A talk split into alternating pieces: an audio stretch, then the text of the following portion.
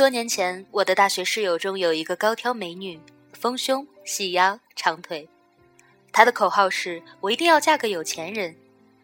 她丝毫不避讳谈这个目标这个话题，跟谁说起来都是坦坦荡荡的。而原因不是因为别的，就是因为从小没有吃过苦，所以以后也不想吃苦。那个时候，同学当中还有不少天真单纯的少女，当然也包括我。我们时常还活在万一被破处了就很可能没有人要的恐惧当中，而那个时候，也还没有出现堂而皇之的在电视上大谈宁愿坐在宝马车里哭泣的女嘉宾。韩剧《蓝色生死恋》以及郭小四的小说正在风靡，放眼望去都是为了得不到爱情而哭泣的少男少女，甚至是因为电视或小说里的爱情而哭泣的少男少女。众人都很诧异，一个看着乖巧温顺的我，一个每天花枝招展、时常被误以为是夜店女王的她，怎么可能像连体婴儿一样的好？这个问题当时我也不清楚。后来看到铁凝的小说《永远有多远》，看到白大醒和西单小六之前的感情，我懂了。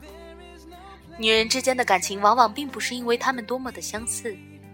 而是因为对方是另一面的自己，因为对方和自己像一片树叶的正反面，所以敞开了心扉，抛开道德世俗芥蒂，无话不谈。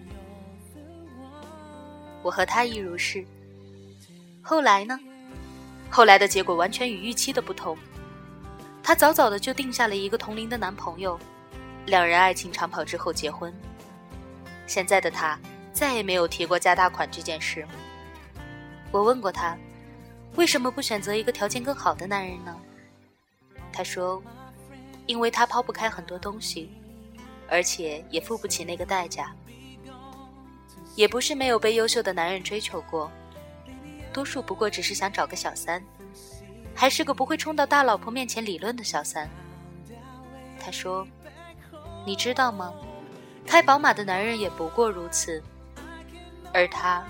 还真的做不到为了那点钱而折腰。成年之后，我也有了另外一个石破天惊的女朋友。当我和她躺在她新家的大床上，回想起当初的我们，相视一笑。我们的人生中见到过很多狗血的事情：爱演内心戏的金领男，脸就像股票大盘的金融大叔，爱倾诉感情苦难史的成功人士。可是这些故事想起来，恍如隔世，似乎是别人的事一样。虽然我们曾经都以为我们会嫁给那样的人。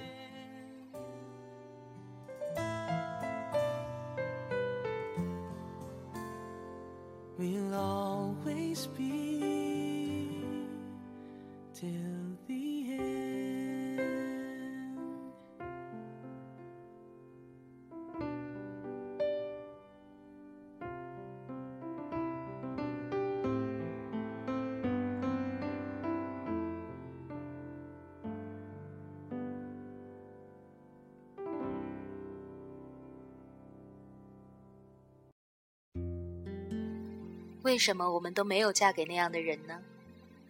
这个原因是什么？很难用一句话说得清楚。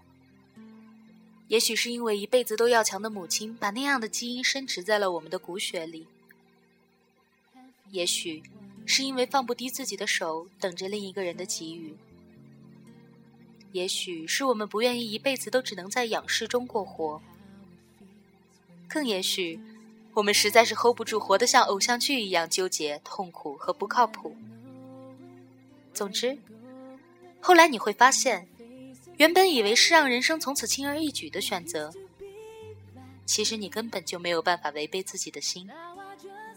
你的内心会深刻的发现，其实那个选择代价高昂。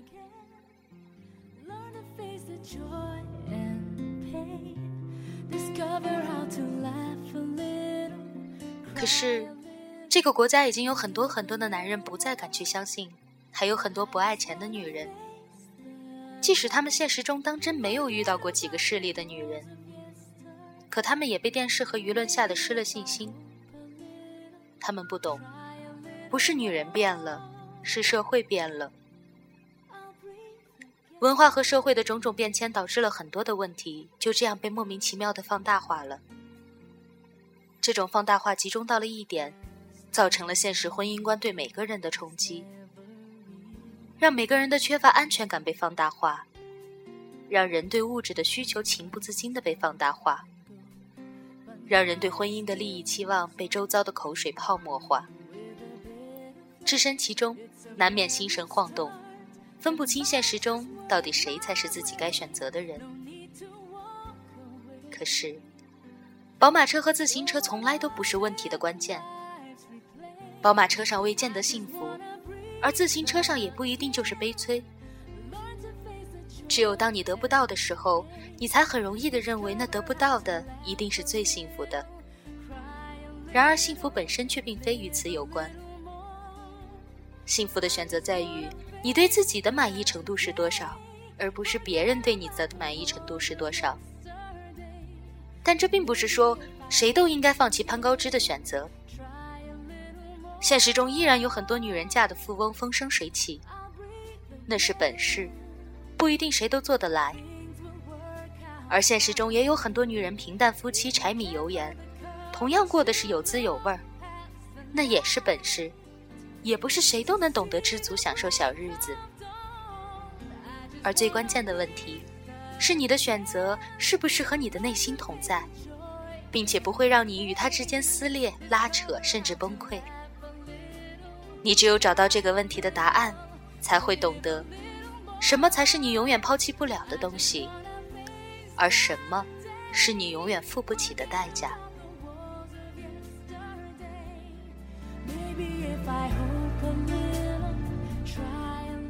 而我和我的女朋友们，最终都放弃了自己以为会做的那个选择，而那些当年的话，如今都是拿来当笑话说说罢了。